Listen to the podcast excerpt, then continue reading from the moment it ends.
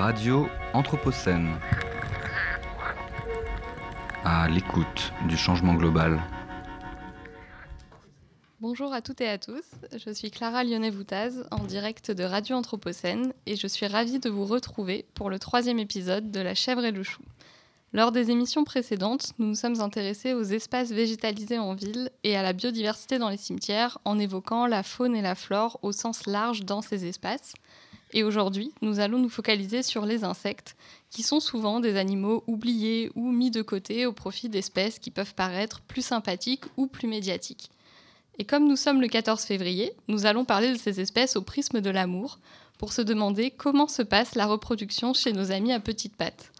Alors cet après-midi, pour animer et présenter cette émission, je suis accompagnée d'Héloïse Belay et de Mathieu Coumoul. Bonjour à tous les deux. Bonjour. Bonjour. Et aujourd'hui, nous avons la chance de recevoir Nicolas Anderson, qui est biologiste, éthologue et designer, et qui fait partie, entre autres, du collectif Zoé Police. Bonjour Nicolas. Bonjour. Merci beaucoup d'être avec nous aujourd'hui pour cette émission. Alors, Merci de m'accueillir. Bah, bonjour Nicolas. Euh, peut-être pour commencer, est-ce que vous pourriez vous présenter? Donc, comme le, disait Clara, vous faites partie, entre autres, euh, du collectif Zoé Police, mais aussi d'autres, d'après ce que j'ai pu comprendre. Euh, est-ce que vous pourriez nous parler aussi de ces collectifs, de ce qu'ils font et, de vous, ce que vous faites également? Ça marche, bah, bien sûr. Bah, bonjour à tous. Bah, moi, je suis biologiste éthologue, donc une formation sur euh, en sciences du comportement. Euh, et, ensuite, je me suis formé au design. Et à partir de là, j'ai toujours essayé de mêler euh, les, les questions biologiques avec mon approche de designer et comment on pouvait questionner l'approche de conception pour la désanthropocentrer. On conçoit beaucoup des objets ou des espaces ou des services pour des humains. Et qu'est-ce que ça fait de, penser aussi pour d'autres espèces? Parce que euh, on n'habite pas seul le monde, on cohabite. Et donc, du coup, c'est un peu là-dessus que je, travaille. Et, euh, et, du coup, je fais ça au collectif The et Police, qui est spécialisé justement sur ces questions-là des anthropocentrés design. Et dans d'autres collectifs, comme le collectif Tama que j'ai cofondé il y a quelques années, où là, on se spécialise sur des euh, manières de modéliser les systèmes de relations entre humains et leur milieu, donc avec euh, aussi des, des non-humains. Et de ton côté, Mathieu, tu as pu rencontrer différents spécialistes pour récolter des informations et des anecdotes pour notre émission du jour. Donc, est-ce que cette thématique intéresse euh, les spécialistes? Alors c'est une thématique qui les intéresse systématiquement. En revanche, ils n'ont pas tous les mêmes euh, états de connaissance en fait euh, sur le sujet. À chaque fois, c'est des personnes qui sont très chevronnées sur leur sujet, mais la reproduction, dans certains cas, c'est un peu, c'est un peu flou pour, pour certains, mais c'est assez intéressant de discuter de ça en tout cas. Et euh, alors moi j'ai une première, une première question, peut-être plutôt pour Mathieu. Euh, j'ai récemment vu passer une vidéo qui parlait justement de la reproduction chez les libellules et les demoiselles. Et euh, elle montrait entre autres que le mâle était parfois plutôt possessif et pouvait rester accroché très longtemps à la femelle pour être sûr qu'elle soit fécondée par lui et par lui seul. et du coup je me demandais est-ce que c'est une info, est-ce que c'est une intox? Est-ce que tu pourrais m'en dire un peu plus sur la reproduction des odonates en général en, général, les odonates, donc euh, les euh, libellules et les, euh, et les, demoiselles, ce sont des, les mâles sont assez territoriaux en fait. Ils vont défendre un territoire et ils vont même faire des, petites balades en fait à la recherche d'autres territoires à, conquérir, etc. Pour autant, il y a un petit peu un côté poétique, je trouve, chez les, libellules et les demoiselles, mais en réalité, l'accouplement, c'est vrai qu'il peut être potentiellement assez violent puisqu'en fait le, mâle va attraper la femelle derrière la tête avec ses cercles, donc c'est des espèces de petites pinces qu'il a au bout de l'abdomen, et ils vont euh, se reproduire à l'aide euh, en formant un espèce de tandem, un cœur. Et c'est assez compliqué parce que le, les organes sexuels des, libellules sont situés en fait euh, sous l'abdomen. Donc ils font quelque chose d'un petit peu particulier que j'aurais du mal à expliquer en, juste avec des paroles. En revanche, euh, le mâle est tellement territorial que dans certains cas, en fait, il va utiliser sur le bout de son abdomen comme une espèce de, cuillère et il va racler en fait le, sperme précédemment déposé par d'autres mâles pour être euh, sûr en fait que ce soit son sperme à lui qui soit euh, utilisé. Pour autant, on a quand même des, notamment les calopteryx qui sont des, petites demoiselles très jolies aux couleurs un peu bleu métallique. Là, en fait, le mâle va être très précautionneux et la femelle, en fait, suivant le comportement qu'elle va adopter, le mâle va savoir si oui ou non il peut, s'accoupler avec elle. Si elle écarte un petit peu les ailes en, battant légèrement, il sait que c'est le moment et il, peut y aller dans ce cas-là. Pour autant, on a quand même aussi des fois des, ça se passe pas très bien. Il y a quelques, quelques espèces aussi qui essayent de s'accoupler avec euh, la mauvaise espèce. Ça arrive aussi. Pour autant, euh, on a quand même des, euh, bons résultats d'accouplement et certaines espèces, en fait, ça va durer quelques secondes l'accouplement, notamment la libellule déprimée. Voilà. Et donc ça, c'est des, informations que j'ai eues avec Régis Krieg-Jacquier, qui est en fait un, spécialiste un petit peu ponte des, des libellules et qui travaille avec le groupe Saint-Pétrum notamment dans la région Rhône-Alpes et dans l'Ain. Et alors, euh, qu'en est-il des autres taxons? Donc, je pense ici, euh, par exemple, aux araignées, puisque je sais qu'on est nombreux et nombreuses à avoir un peu de mal avec ces animaux, et je me dis que mieux les connaître euh, nous aiderait sûrement. Donc, Mathieu, est-ce que tu aurais quelques éléments sur la reproduction chez les araignées? Eh c'est pareil en fait avec les araignées en en parlant avec pas mal de personnes. Souvent, je m'aperçois que c'est pas les êtres les plus appréciés du monde. Pour autant, c'est euh, quand même des organismes relativement euh, romantiques, hein, puisqu'on a notamment chez la Pisor admirable, déjà avec un joli nom comme ça, on se doute qu'il va se passer de très belles choses. Donc là, en fait, le, mâle, il va prendre euh, un petit insecte, il va l'enrober d'un baluchon de soie, et il va le transporter jusqu'à la femelle pour, pour essayer de la conquérir. En fait, c'est un, un cadeau nuptial. Et donc, dans de très rares cas, la femelle, si elle est vraiment pas contente, si elle s'aperçoit que le mâle, en fait, il a mis un petit caillou à la place de l'insecte dans le cadeau, Là, il va la dévorer, mais ça arrive très rarement. D'ailleurs, euh, la, femelle, elle s'occupe admirablement bien de ses enfants. Hein. Elle leur fait une petite, euh, une petite boule de le soie dans laquelle elle les transporte pour les premiers jours, etc. C'est assez intéressant.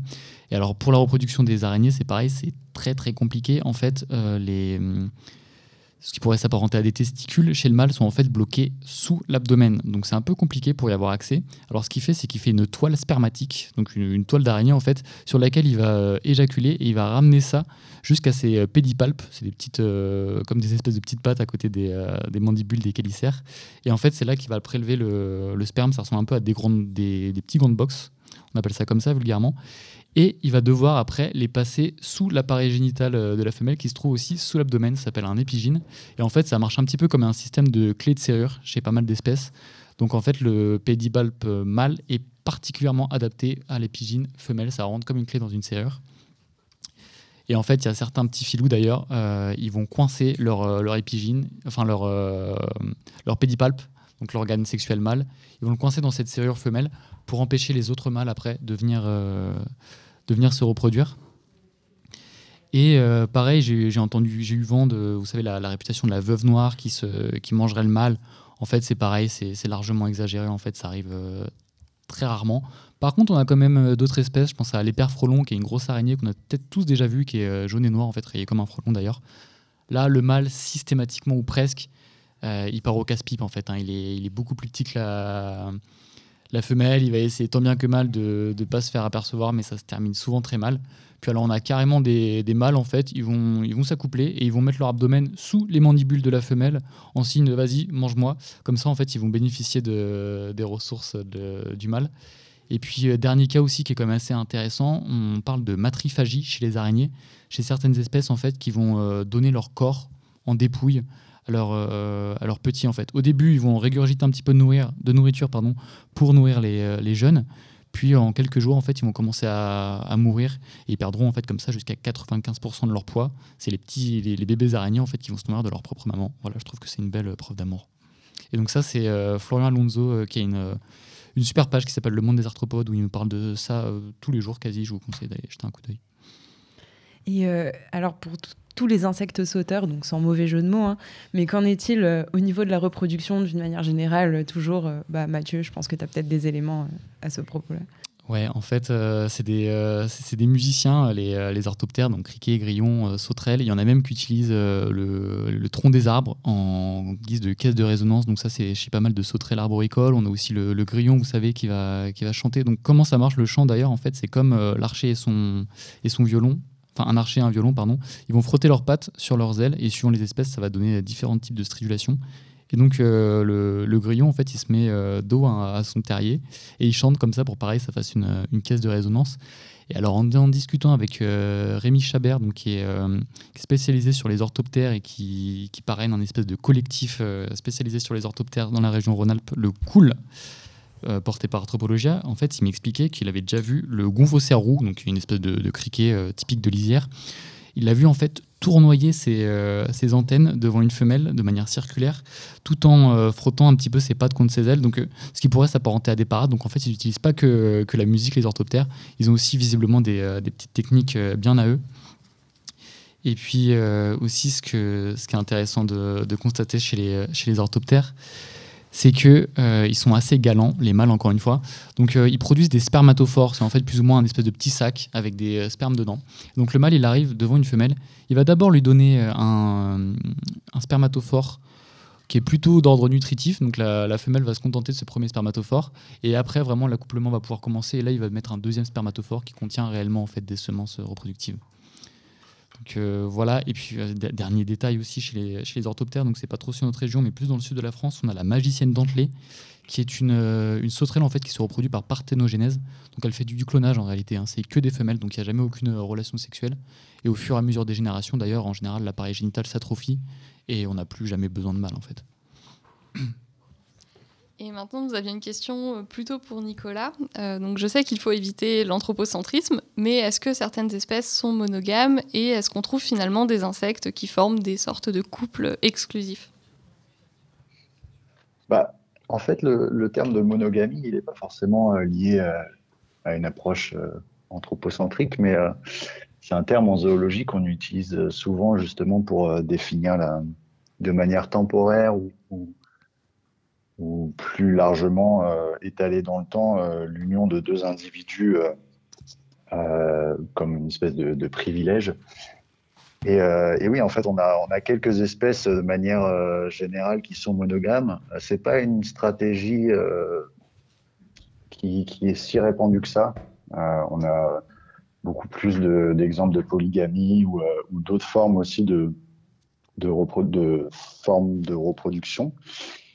Euh, et, en fait, on en observe quand même euh, chez certains insectes. Euh, il y, a notamment des cas chez, chez des, certains coléoptères, certains vers aussi qui, qui, sont monogames ou encore certains cloportes avec des, noms assez, enfin, latins assez compliqués à, prononcer. Il y a Emi Lapsiscus Réumuri, cloporte qui justement est, monogame. Mais, euh, mais ça s'observe euh, chez les invertébrés, donc euh, insectes et crustacés, on estime que c'est un cas sur 10 000, donc c'est quand même assez rare. mais ça reste une stratégie sexuelle qui existe, qui existe aussi chez les invertébrés. Et euh, alors Nicolas, justement, qu'en est-il de l'homosexualité? Parce que j'ai cru voir que c'était aussi, euh, enfin qu'elle pouvait aussi concerner les insectes. Est-ce que c'est vrai?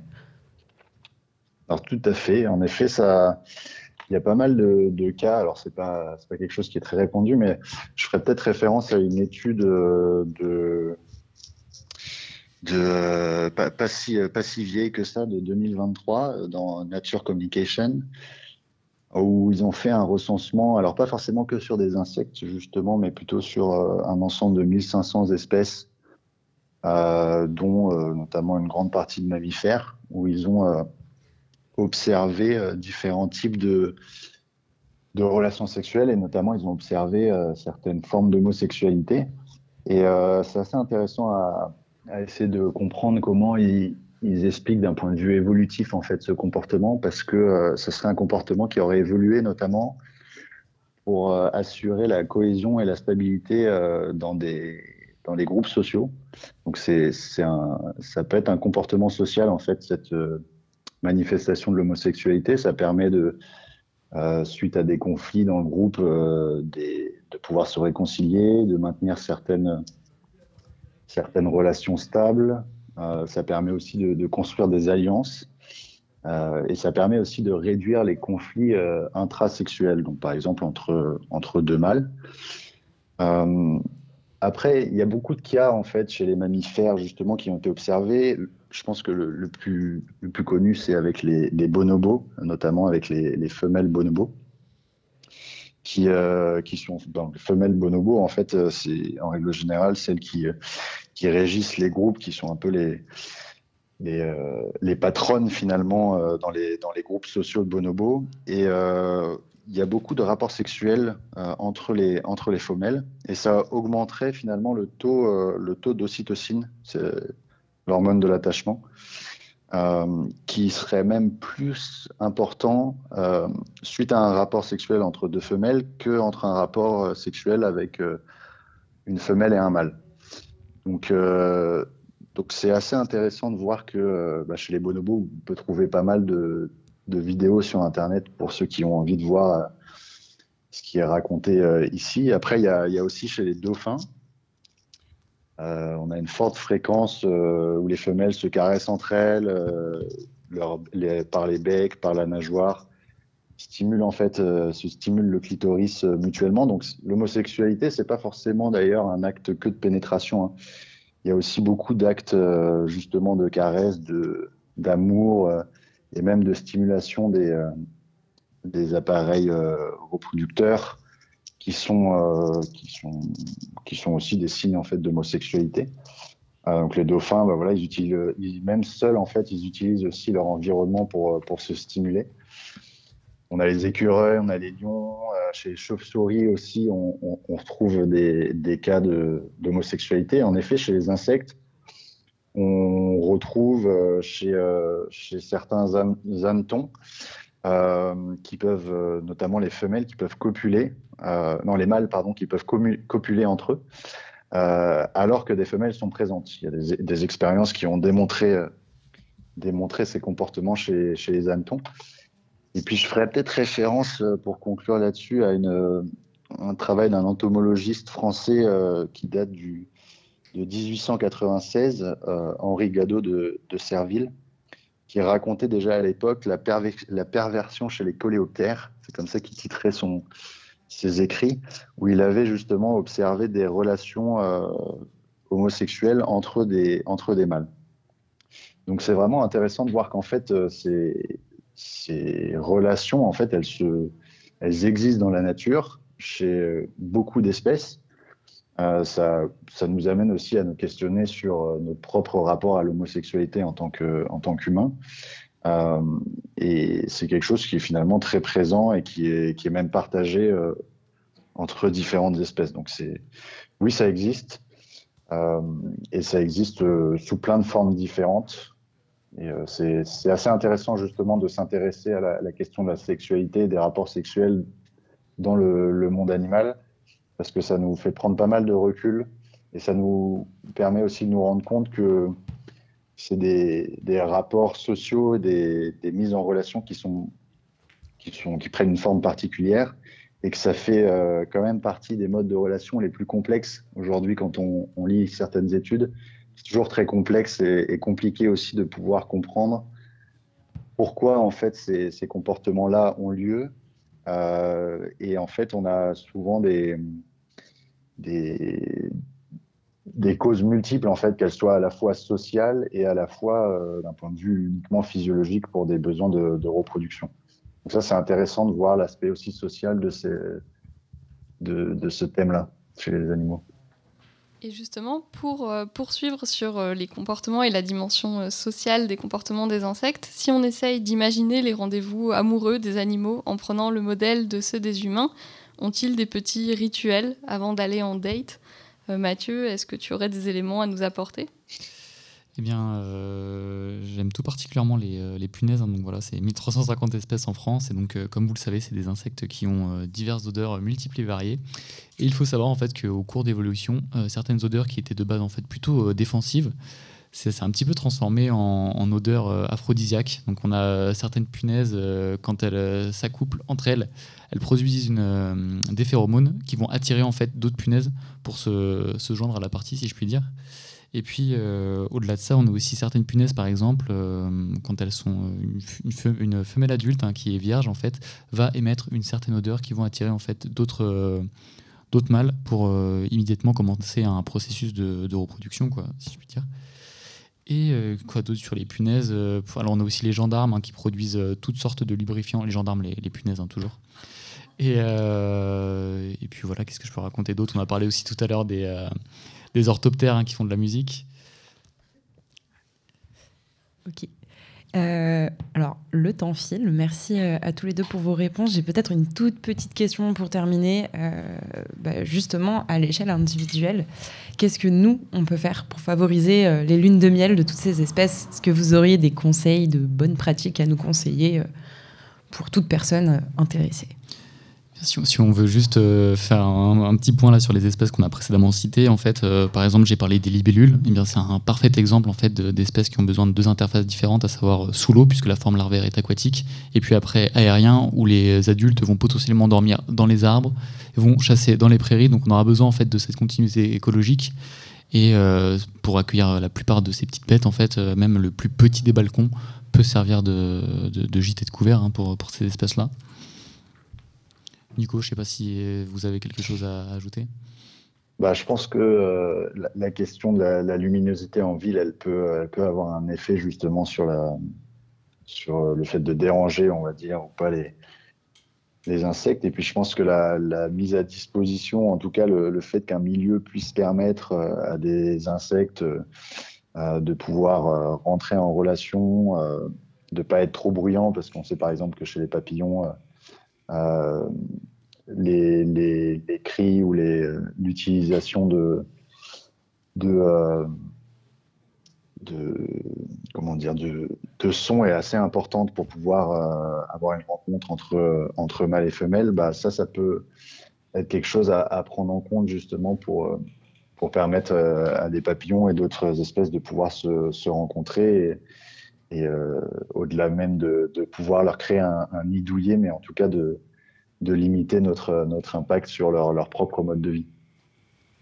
Eh bien, merci beaucoup à tous les trois pour ces éléments passionnants qui, j'espère, nous feront voir les petites bêtes différemment à l'avenir. Euh, merci à toutes et à tous de nous avoir écoutés. N'oubliez pas que vous pouvez retrouver cette émission et toutes les autres sur le site de Radio Anthropocène ainsi que sur les réseaux sociaux. Et on se retrouve très bientôt pour une nouvelle émission sur la thématique de la biodiversité en ville.